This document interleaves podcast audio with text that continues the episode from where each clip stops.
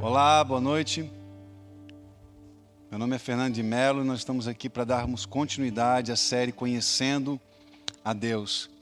E lembrando um pouco daquilo que nós falamos, compartilhamos no episódio anterior, relembrando da importância do Espírito Santo de Deus no processo de nós conhecermos a Deus, nós conhecermos Jesus e nós vivermos a prática, a dádiva de andarmos com Deus, de sermos discípulos lado de Jesus nos dias de hoje, na, na terra dos viventes, através de um relacionamento com o Espírito Santo, através de um relacionamento pessoal. Ele continua nos discipulando através do Espírito dele, através do Espírito de Jesus. E quanto ao Espírito Santo, querido, é importante nós entendermos o que a Bíblia nos diz lá em João, capítulo 1, versículo 32, na ocasião quando Jesus foi batizado. A Bíblia diz o seguinte: E João capítulo 1, versículo 32. E João testemunhou dizendo, dois pontos, vi o Espírito descer do céu como pomba e pousar sobre ele. Eu não o conhecia, esse conhecia não é ginosco, é eido ou idol. Aquele, porém, que me enviou a batizar com água, me disse: Aquele sobre quem vires descer e pousar o Espírito, esse é o que batiza com o Espírito Santo pois eu de fato vi e tenho testificado que ele é o Filho de Deus. Interessante, queridos, que a palavra que é utilizada aqui por duas vezes, pousar, é uma palavra grega chamada catapauses, que significa pousar, mas não apenas pousar, mas permanecer. Quando nós usamos o termo muitas vezes, poxa, eu vou pousar lá na sua casa, no sentido de que eu vou dormir e vou ficar um tempo na sua casa. O termo que João usou foi eu vou ver o Espírito de Deus descer por meio de uma pomba. E esse não vai apenas ficar um tempinho, vai permanecer. E para andarmos com Deus, é necessário nós zelarmos esse relacionamento com o Espírito Santo. Andarmos com o Espírito de Deus, andarmos com o Espírito Santo, é necessário, mais do que tudo, zelar por esse relacionamento como uma coisa mais importante que eu tenho na minha vida. E no livro a presença do pastor Bill Johnson. Os irmãos vão colocar na tela para você poder estar é, tá se aprofundando, enfim, livro que nós indicamos. Ele usa um exemplo muito interessante, porque ele, ele testemunha que ele, que ele pergunta em algumas ministrações de que forma que você andaria com uma pomba no seu ombro. E muitas vezes as pessoas respondem com muito cuidado, porque você já imaginou a pomba, né, com qual é movimento brusco, ela, ela, ela foge, ela se assusta. E as pessoas perguntam, eh, as pessoas respondem é, com muito cuidado. Mas ele fala que a resposta correta é em todo momento pensando na pomba. O meu cuidado, o meu zelo, o medo de perder a presença dela é tamanho que eu não consigo tirar minha mente dela. Eu não consigo tirar meus pensamentos, meus olhos dela. Tudo que eu faço é em função de permanecer com ela. E esse é o ponto. Os amigos de Deus vivem em função dele. Os amigos de Deus estão mais se importam mais com a vontade dele do que a sua própria vontade. Isso é amigo. Sabe, queridos, que a Bíblia nos fala, lá em Gálatas capítulo 5, versículo 16, a respeito do Espírito Santo. Fala assim: Digo, porém, andai no Espírito e jamais satisfarei as concupiscências da carne. Então ele começa a descrever todo aquele texto que a carne milita contra o espírito, o espírito milita contra, uma, contra a carne, porque dois têm é, desejos opostos. E o segredo para nós não vivermos as obras da carne, ou seja, a prostituição, a ira, a idolatria, enfim, a lista que Gálatas 5 nos dá é vivermos no Espírito. A promessa, a verdade é que se nós andarmos no Espírito, nós jamais vamos satisfazer as obras da carne. Nós é, lidamos com vida e uma das coisas que, que nós percebemos que as pessoas têm mais dificuldade é lidar com a área sexual. Não é um acaso que, pelo menos, os três é, frutos ou obras da carne, melhor, obras da carne, a lista de Gálatas capítulo 5 são ligadas à área sexual. E, e, e, eu recebo muitos desabafos, muitos pedidos de ajuda e socorro de pessoas eu não consigo vencer essa área. A única solução que para nós deixarmos vivermos e praticarmos as obras da carne, ou seja, vivermos segundo o governo da carne, segundo a compulsão, a, a compulsão, a compulsência da carne, compulsência significa um desejo forte, um desejo que me domina, um desejo que me governa. A única forma de nós vivermos livres disso é andarmos no Espírito. E de que forma que eu vou andar no Espírito? Primeiro, eu o recebo. De que modo? Por meio da pessoa de Jesus. Eu aceito Jesus como meu Senhor e meu Salvador. Eu declaro que Ele é o meu dono. Então ele entra, eu convido ele para entrar no meu coração e ele passa a entrar de que forma? Através do seu espírito. Ele se conecta com o meu espírito e eu passo a ter vida. Então, eu passo a ter um relacionamento com ele, onde que eu vou andar com ele todos os dias. Agora, a questão é de que forma que eu tenho tratado a pomba? Eu me esqueci da presença dela ou eu não tiro a mente dela. Os meus passos, as minhas atitudes são segundo o cuidado de fazer com que ela permaneça aqui. Andar com Deus é isso, queridos. E então a solução para nós vivermos longe da prática do pecado é uma: andar no espírito. Mas, Fernando, coloca de uma forma mais prática, como é que isso funciona? Por favor. Né? Isso é muito holy, holy, muito, poxa, difícil de ser alcançado. Traz para a nossa realidade aqui, para aqueles que estão começando, pelo menos. A Bíblia fala a respeito de orarmos no Espírito. A Bíblia fala sobre adoração em Espírito e em verdade. Algumas práticas, querido, que faz com que nós venhamos fazer com que a pomba permaneça. Oração, leitura da palavra, adoração. Orar no Espírito, querido, não é orar em pensamento é orar em línguas. A linguagem do Espírito é orar em línguas. Paulo fala isso, orar sem cessar. Quando ele está falando isso, querido, é, está, nós estamos falando de um homem que trabalhava, um homem que tinha fazeres como eu e você. Ah, Fernando, se eu passar 24 horas orando, não vou poder fazer nada. Eu tenho um marido, eu tenho, eu tenho, é, eu tenho esposa, eu, eu tenho meus afazeres de casa, eu tenho meus afazeres da faculdade, eu tenho os afazeres do meu trabalho, eu tenho responsabilidades. Eu não posso simplesmente ser um irresponsável e passar 24 horas orando, escondido no monte. Eu entendo isso. Paulo também tinha seus afazeres. Mas ele nos dá um segredo, querido, que poucas pessoas entendem. E nós estamos falando a respeito da arte de orar em línguas em todo o tempo. Que quando eu estou em espírito, que eu estou conectado com Deus, é como se eu, pum, ligasse um USB, ligasse um plug e ficasse ali com o Senhor. Pum, pum, pum, pum, pum, pum, pum, orando. E a Bíblia fala aqui em, em, em, em 1 Coríntios capítulo 14, versículo 1 e 2, melhor, 2 e 4, falam a respeito da oração em línguas. Aquele que ora em línguas fala a Deus, aquele que ora em línguas edifica a si mesmo. Então eu permaneço conectado com Deus e muitas vezes eu estou dirigindo, muitas vezes eu estou fazendo um serviço de casa, muitas vezes eu estou no meu trabalho, fazendo um trabalho que é mais mecânico, mas eu consigo conectar o, o meu coração e o meu espírito a Deus orando em línguas. Um exemplo, por exemplo. Um exemplo, por exemplo, é bom, né? Um exemplo de algo prático que eu e você podemos fazer. Mas de fato, que sem o Espírito de Deus nós não podemos andar com Deus. Nós não podemos nos ver livres das obras da carne. E nós, anos atrás, assistimos uma entrevista que me impactou muito. Nós vamos compartilhar o link ali para que você possa acessar.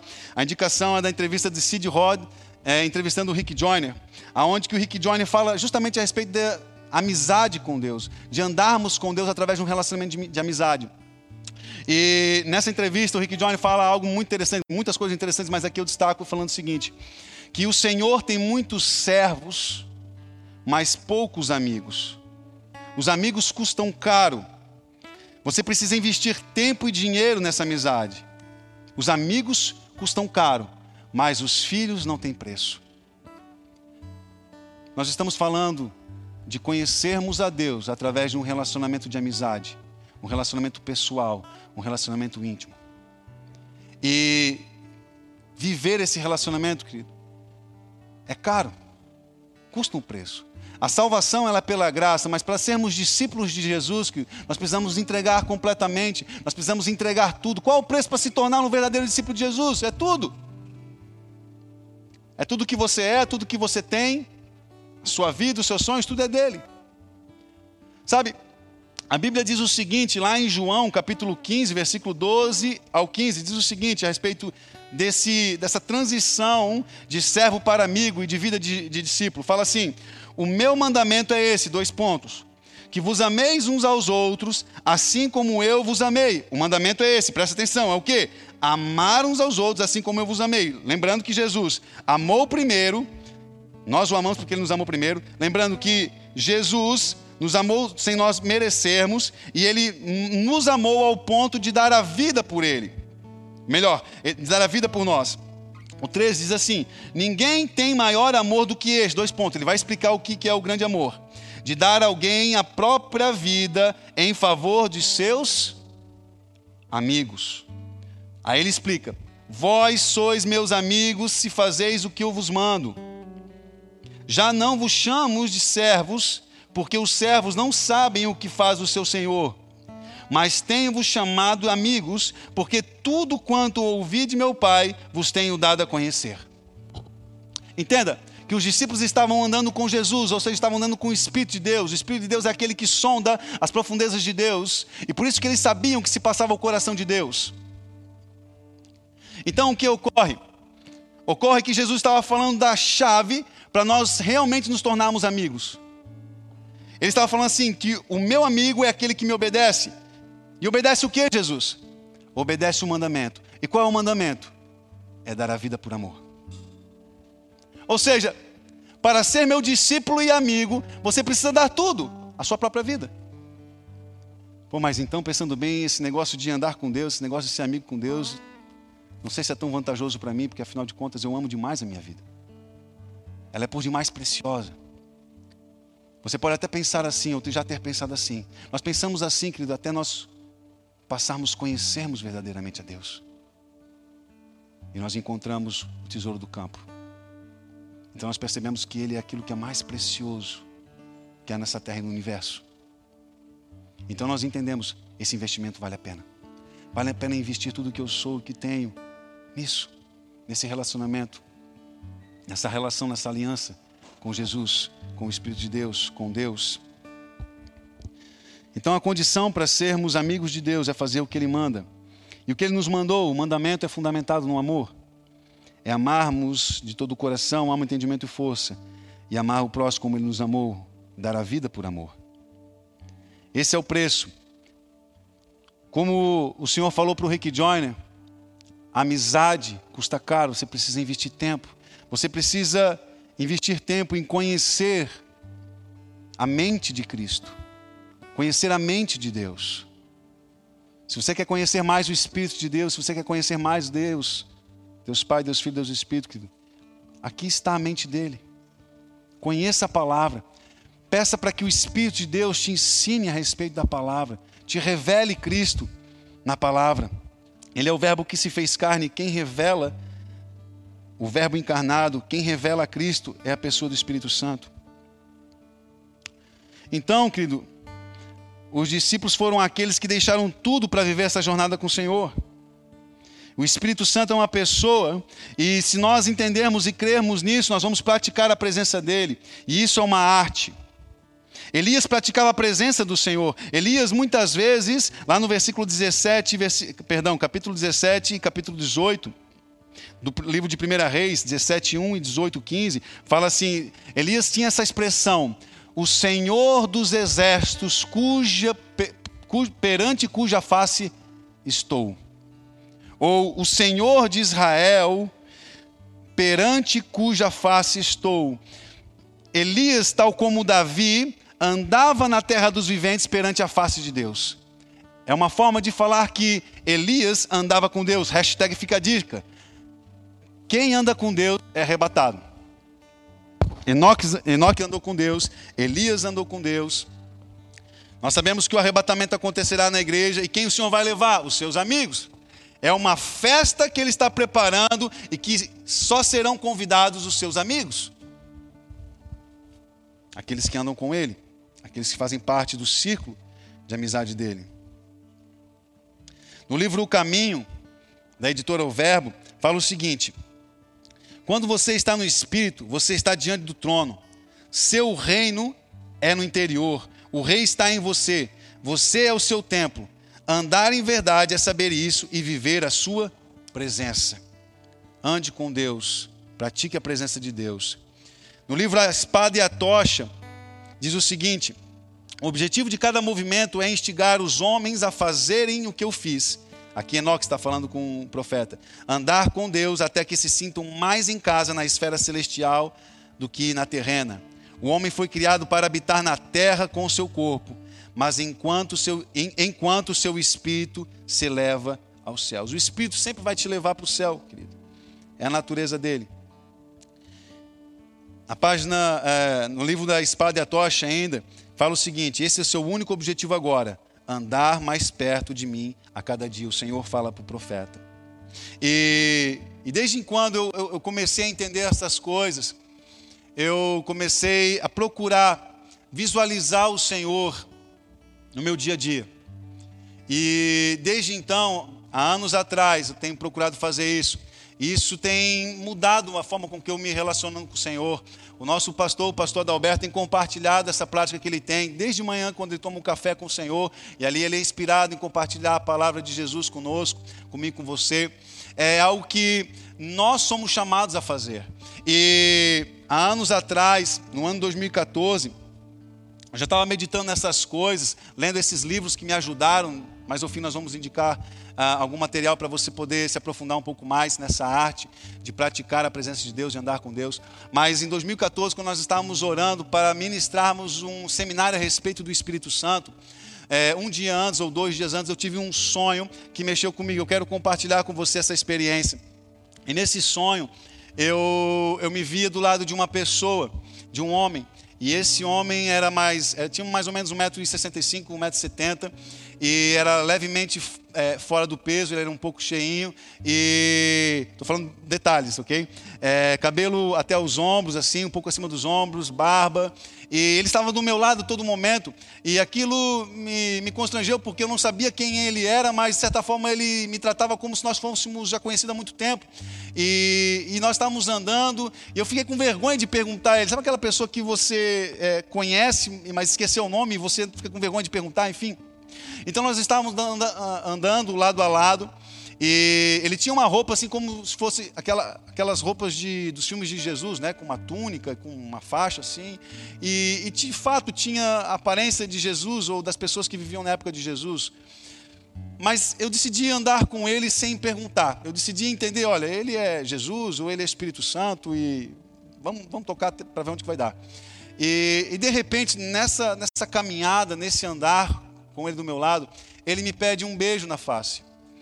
E aquilo me, me constrangeu porque quem é que está andando do seu lado de repente para tudo, oh, me dá um beijo na face? Isso é estranho.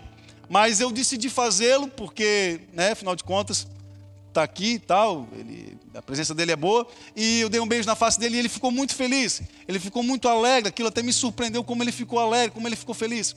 E nós continuamos a andar, e de repente eh, nós nos encontramos em um grande salão, a aparência que eu tive, a, percepção que eu tive foi que havia acabado o culto e nós estávamos na roda de conversa de alguns amigos. Alguns homens estavam ali reunidos conversando, e, e de repente chega um pastor, qual eu conheço, que é, o nome dele é Carlos Alberto, hoje é pastor na igreja em, em Taió. Eu nunca falei dessa mensagem para ele, talvez ele, ele, essa mensagem chegue até ele. Mas ele chegou no sonho e passou a nos fazer um convite para nós participarmos de uma reunião de oração que iria acontecer na casa dele, e, ou algo do tipo. E no sonho eu me recordei que eu tinha marcado um compromisso com a minha esposa e por isso não poderia participar dessa reunião. Então ele ele fez o convite a cada um, eu justifiquei o porquê não poderia estar participando daquela reunião. Então ele cumprimentou a cada um e se despediu. Quando ele cumprimentou a cada um, ele me cumprimentou e não cumprimentou a pessoa que estava do meu lado. E aquilo eu achei estranho, porque ele passou naturalmente como se de fato não tivesse visto a pessoa que estava do meu lado, não estava vendo a pessoa que estava do meu lado. E aquilo me incomodou, e então eu, eu saí, né? E aquele homem do meu lado me acompanhou, estava junto comigo, e eu comecei a pensar, cara, por que, que ele não te cumprimentou? Ele nem te viu. Então caiu a ficha. Os olhos se abriram e eu tive entendimento. Claro, ele não te viu porque você é o Espírito Santo. E eu fiquei tão empolgado, tão maravilhado que eu estava andando lá do Espírito Santo, que eu comecei a fazer um monte de pergunta. E, e, ele começou a me explicar a respeito, ele começou a me explicar a respeito do chamado daquele pastor. E de fato aquele pastor é, é, é, é alguém que eu realmente considerava amigo do Espírito Santo, ainda considero com intimidade e relacionamento verdadeiro com o Espírito Santo de Deus. E ele começou a me explicar a respeito do chamado daquele pastor, e eu estava muito empolgado porque eu, eu, eu, tinha a oportunidade de fazer todas as perguntas que eu queria, todos os meus questionamentos seriam respondidos, eu teria respostas para as minhas maiores dúvidas. E de repente, naquela euforia, eu me lembrei de que eu estava, eu percebi na verdade que eu estava sem o meu notebook. E o meu notebook era algo que havia coisas preciosas, coisas importantes, e de repente, eu, pum, parei. Eu travei, cara, aonde está meu notebook? E de repente ele parou também. Ele faz aquela cara como se assim, eu sei o que aconteceu e o que aconteceu não é bom. E a expressão dele fez com que eu ficasse mais preocupado. E eu fiquei triste, e por eu estar triste, ele ficou triste também. Eu percebi que ele realmente se importava com a minha alegria e com o meu estado.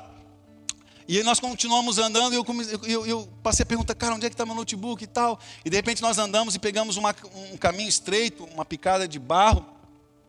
E eu comecei a, a entender, cara, quem roubou, quem pegou o meu notebook, é, subiu por aqui.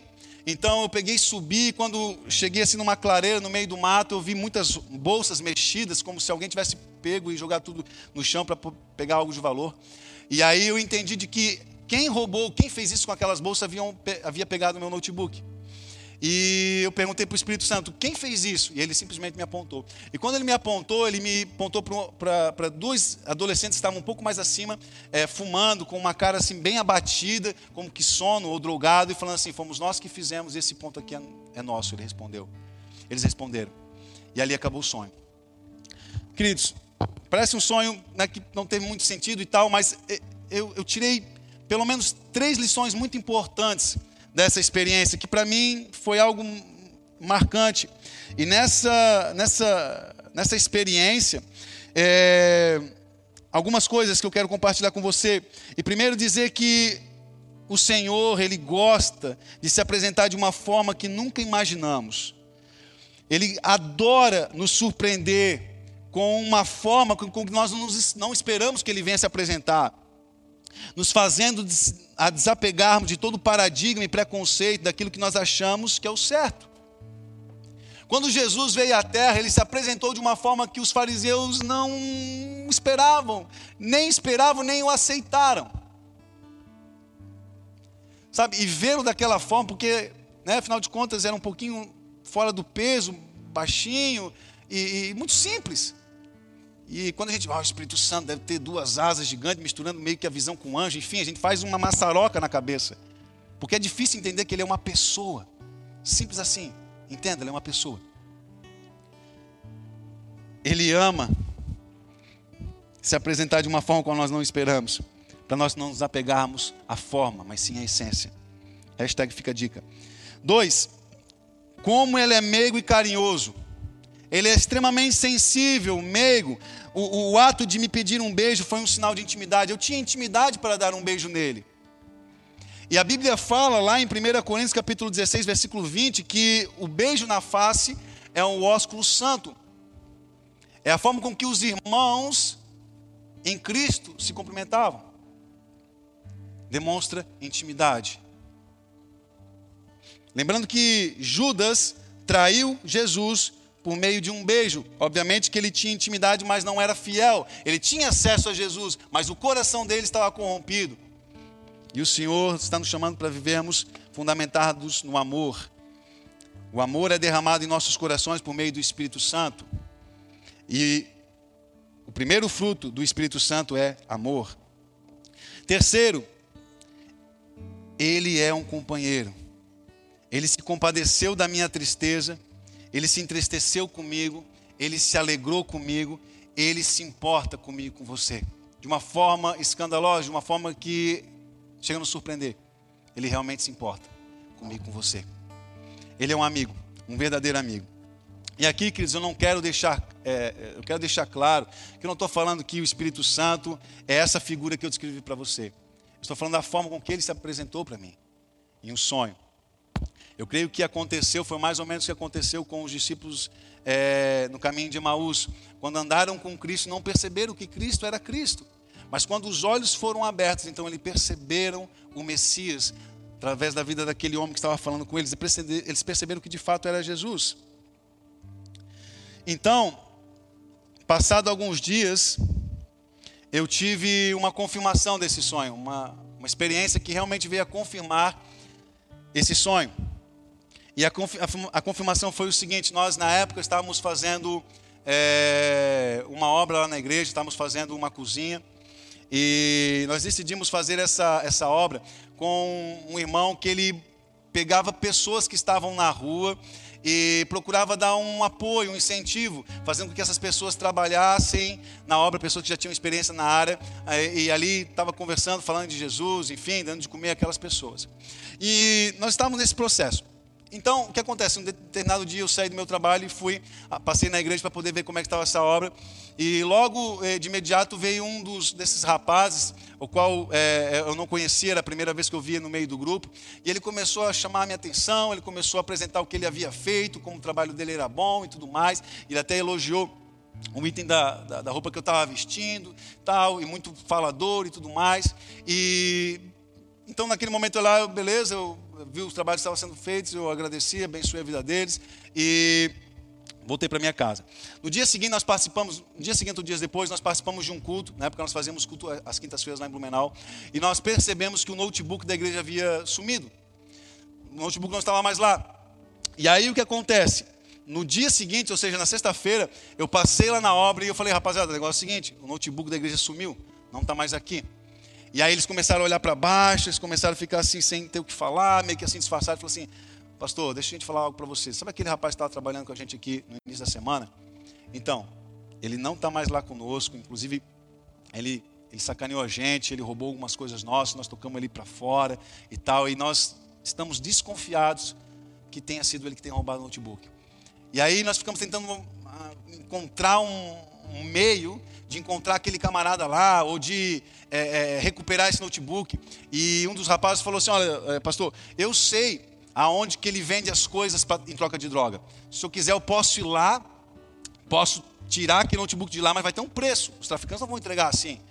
Mas de repente, um abençoado, um crente nosso meio falou assim: Pastor, por que, que não faz o seguinte? Por que a gente não ora para que o Espírito Santo constranja esse jovem e ele venha participar do culto? E então ele venha realmente confessar e entregar o notebook. Falei assim, poxa, há um crente no nosso meio. É verdade, vamos orar. E nós fizemos a oração nesse sentido. E então eu saí daqui, daquele lugar, na sexta-feira, eu estava lá com aqueles homens ali e tal, e fui para a sede, eu fui, entrei na igreja e comecei a orar. E comecei a orar, e comecei a orar, e comecei a orar em línguas, comecei a orar em línguas. À medida que eu orava em línguas, eu passei a me recordar do sonho. O sonho vinha de uma forma muito clara para mim, a respeito do notebook que havia, eu havia pedido no, no sonho. E e aí, orando em línguas, eu, eu, eu, decidi, amanhã eu vou atrás desse cara. Eu não sei onde é que ele está, eu não sei onde ele pode estar, tá, mas eu vou dar um jeito, eu vou atrás desse cara aí, eu vou orar com ele, eu vou pedir ao Espírito Santo para que constrange ele venha confessar e devolver o notebook. Enfim, no dia seguinte, no sábado, eu estava decidido fazer isso e então eu falei para a Grace, ó oh, Grace, eu tenho um compromisso, a minha esposa, é, eu tenho um compromisso, é, vou precisar do carro. E ela falou assim, Fernando, mas antes é, eu preciso que tu me leve ao supermercado, a gente precisa fazer compra. E na hora eu falei assim, poxa, cara, já melou meu plano. Ó, oh, Deus, tu tá vendo? Quero fazer tua obra e tal, mas a mulher que tu me deste, tô brincando. Perceba, queridos homens, ouçam as mulheres, né? Não vou falar que elas sempre estão certas, mas muitas vezes elas são usadas por Deus. E aí eu, ah, coração, né, Jesus, e aí, tá, não, beleza, vamos, vamos, vamos, vamos servir, vamos fazer isso. Acho que é o melhor ser feito, depois eu fico livre para poder fazer a, a missão. E aí, fomos para o supermercado. Queridos, nós subimos na escada rolando do supermercado, nós estávamos aqui esperando, eu meio que injuriado, né? Porque afinal de contas, pô, estou perdendo tempo. De repente, tinha um casal na nossa frente, algumas pessoas na nossa frente, e um pouco mais à frente, dois ou três metros no máximo. Adivinha quem estava na minha frente? Blumenau tem 3, é, 350 mil habitantes. E justamente naquele momento, naquela escada rolante, o jovem que eu queria conversar estava ali. E eu sabia que não era um acaso, eu sabia que Deus estava proporcionando o um encontro. No momento eu não agradeci minha esposa, mas hoje eu agradeço ela. Mas eu sabia que eu precisava conversar com aquele jovem. Então esse escada volante foi, tal, tal, tal. E eu estava conversando com a Grace, a gente decidiu o que ia comprar, ia pegar e tal. Quando eu percebi, eu perdi ele. Ele estava acompanhado com a sua mãe e um, o seu irmão. Depois eu vim descobrir né, que era mãe e irmão, um menino de mais ou menos 10 anos. E eu perdi de vista, eu saí, ó, oh, tenho que resolver uma coisa. Comecei a ir atrás daquele jovem, né, nas gôndolas do, do, do, supermercado, comecei a procurar onde é que ele está, onde é que ele está. De repente ele vem em minha direção. Quando ele vem em minha direção e me olha, um, leva um susto, ele já começa a olhar para baixo e disfarçar. E de repente ele chega na minha frente: Pô, pastor, tudo bem? Como é que você está? E tal. Essa aqui é minha mãe, esse aqui é meu irmão. Nós estamos é, pegando algumas coisas, vamos fazer um churrasco lá em casa. E eu olhei bem no olho dele, orando em espírito, ministrando é, o Senhor através da oração em, em línguas, o Senhor me edificando. E de repente os olhos deles começaram a, a marejar de lágrimas. E ele desconversou, pastor: Olha, a gente está atrasado, você me desculpa, tá, mas outro dia a gente se fala. E ele saiu. E quando ele foi embora, eu fiquei inconformado. Cara, não é possível, meu. Eu vou ter que ir atrás dele de novo. A gente vai ter que terminar essa conversa. Vou dar um abraço, sei lá, vamos puxar mais conversa para poder é, chegar no ponto. Eu fui para o carro, eu fui pegar alguma coisa que eu tinha é, decidido entregar para ele como um presente. Eu fui para o carro no estacionamento, voltei. Quando eu estava voltando, estava subindo a escada rolante e já estava saindo do supermercado. E aí o que acontece? Quando eu fui cumprimentar ele para dar o presente para ele, de repente o segurança pegou ele na gravata e saiu arrastando ele, puxou da minha mão, e ele começou a berrar, a mãe dele começou a berrar mais ainda, e o irmão dele mais ainda. Então ficou realmente um cenário de guerra.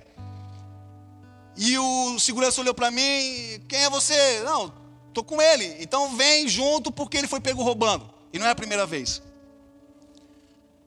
E, enfim, eu fui atrás deles, e aí eles colocaram ele numa sala e ele falou, eles falaram o seguinte: esse jovem aqui vive nos roubando e dessa vez a câmera pegou, tira o que está no bolso, e tirou do bolso isqueiro, chocolate, migalha, e ele chorava e eu, meu Deus, que situação. E os seguranças falaram assim: Ó, oh, não dá licença que agora a gente vai conversar com ele. Fecharam a porta, eu sabia que eles iam pesar a mão nele. Então a igreja chegou, eu comecei a relatar para ela rapidamente o que estava acontecendo, não estava entendendo nada. E eu comecei a orar, Deus, o que o Senhor quer nos ensinar com isso? O que o Senhor quer nos mostrar? Eles abriram as portas, saíram, a polícia já está chegando. E quando eles abriram a porta, eu vi ele já estava chorando, muito, chorando muito. E eu sentei com ele, eu vi que estava escrito Jesus tatuado no braço dele. Eu comecei a falar a respeito de Jesus e daquilo que o diabo estava fazendo na vida dele. E falei a respeito de arrependimento. Enfim, nós oramos. Ele foi conduzido pela polícia e a mãe dele falou assim: Olha, eu não vou levar o meu filho menor para a delegacia, não é lugar, mas pega aqui meu telefone para nós entrarmos em contato e tudo mais.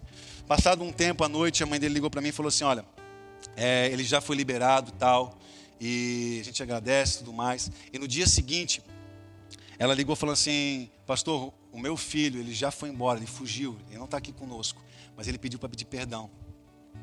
Ele pediu para ligar para você, para pedir perdão por aquilo que ele fez e aquilo que ele deixou de fazer. Eu entendi.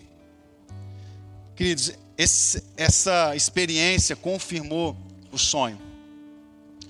Essa experiência fez com que eu entendesse que o Espírito Santo, ele é um amigo que anda do meu lado. O Espírito Santo, queridos, não vê-lo não pode ser sinônimo de não percebê-lo. Percebê-lo, sentir a sua presença e a sua companhia no meu dia, é entender que ele habita em mim. Quando eu não percebo ele, é sinal de que eu estou mais ligado ao que vejo este mundo do que ao reino espiritual. Viva a eternidade hoje. Viva contemplando e conhecendo a Deus. Porque é isso que nós vamos fazer na eternidade. Algumas práticas que eu e você devemos fazer para vivermos essa arte de andarmos com Deus e praticarmos a presença de Deus. Converse com o Senhor todos os dias. Louve o Senhor durante todo o dia. Leia a palavra dele falando com ele. Procure visualizar o Senhor ao seu lado, ele habita dentro de você. Visualize ele no seu café da manhã, indo para o trabalho, enfim. Quando você entende que ele está presente, o seu comportamento muda, a sua forma de andar muda. Nós passamos a andar como ele andou. Ore em línguas. Ore em línguas. São algumas práticas, são algumas dicas que nós podemos dar. E para finalizar, eu quero compartilhar uma frase de um irmão que viveu isso. Um monge chamado irmão Lawrence, que diz o seguinte: que todas as suas ocupações concentrem-se em conhecer a Deus. Quanto mais de fato conhecê-lo, maior será o seu desejo de conhecê-lo. Uma vez que o conhecimento é uma medida do amor, quanto mais profundo e mais íntimo você for com Ele, maior será o seu amor por Ele. Ele está dentro de você. Busque-o no seu íntimo. Senhor Jesus, nós oramos, Pai, para que essa revelação venha sobre a vida de cada um que ouviu essas palavras. Nós profetizamos que a partir de hoje, homens se levantarão, mulheres se levantarão, jovens e crianças se levantarão para andar com Deus. Nós profetizamos isso. Abre os olhos, Senhor, assim como o Senhor abriu os olhos dos discípulos que estavam no caminho de Imaús. Senhor, nos levanta como amigos que andam na tua presença. Em nome de Jesus. Amém. Amém e amém. Um grande beijo. Deus abençoe a todos.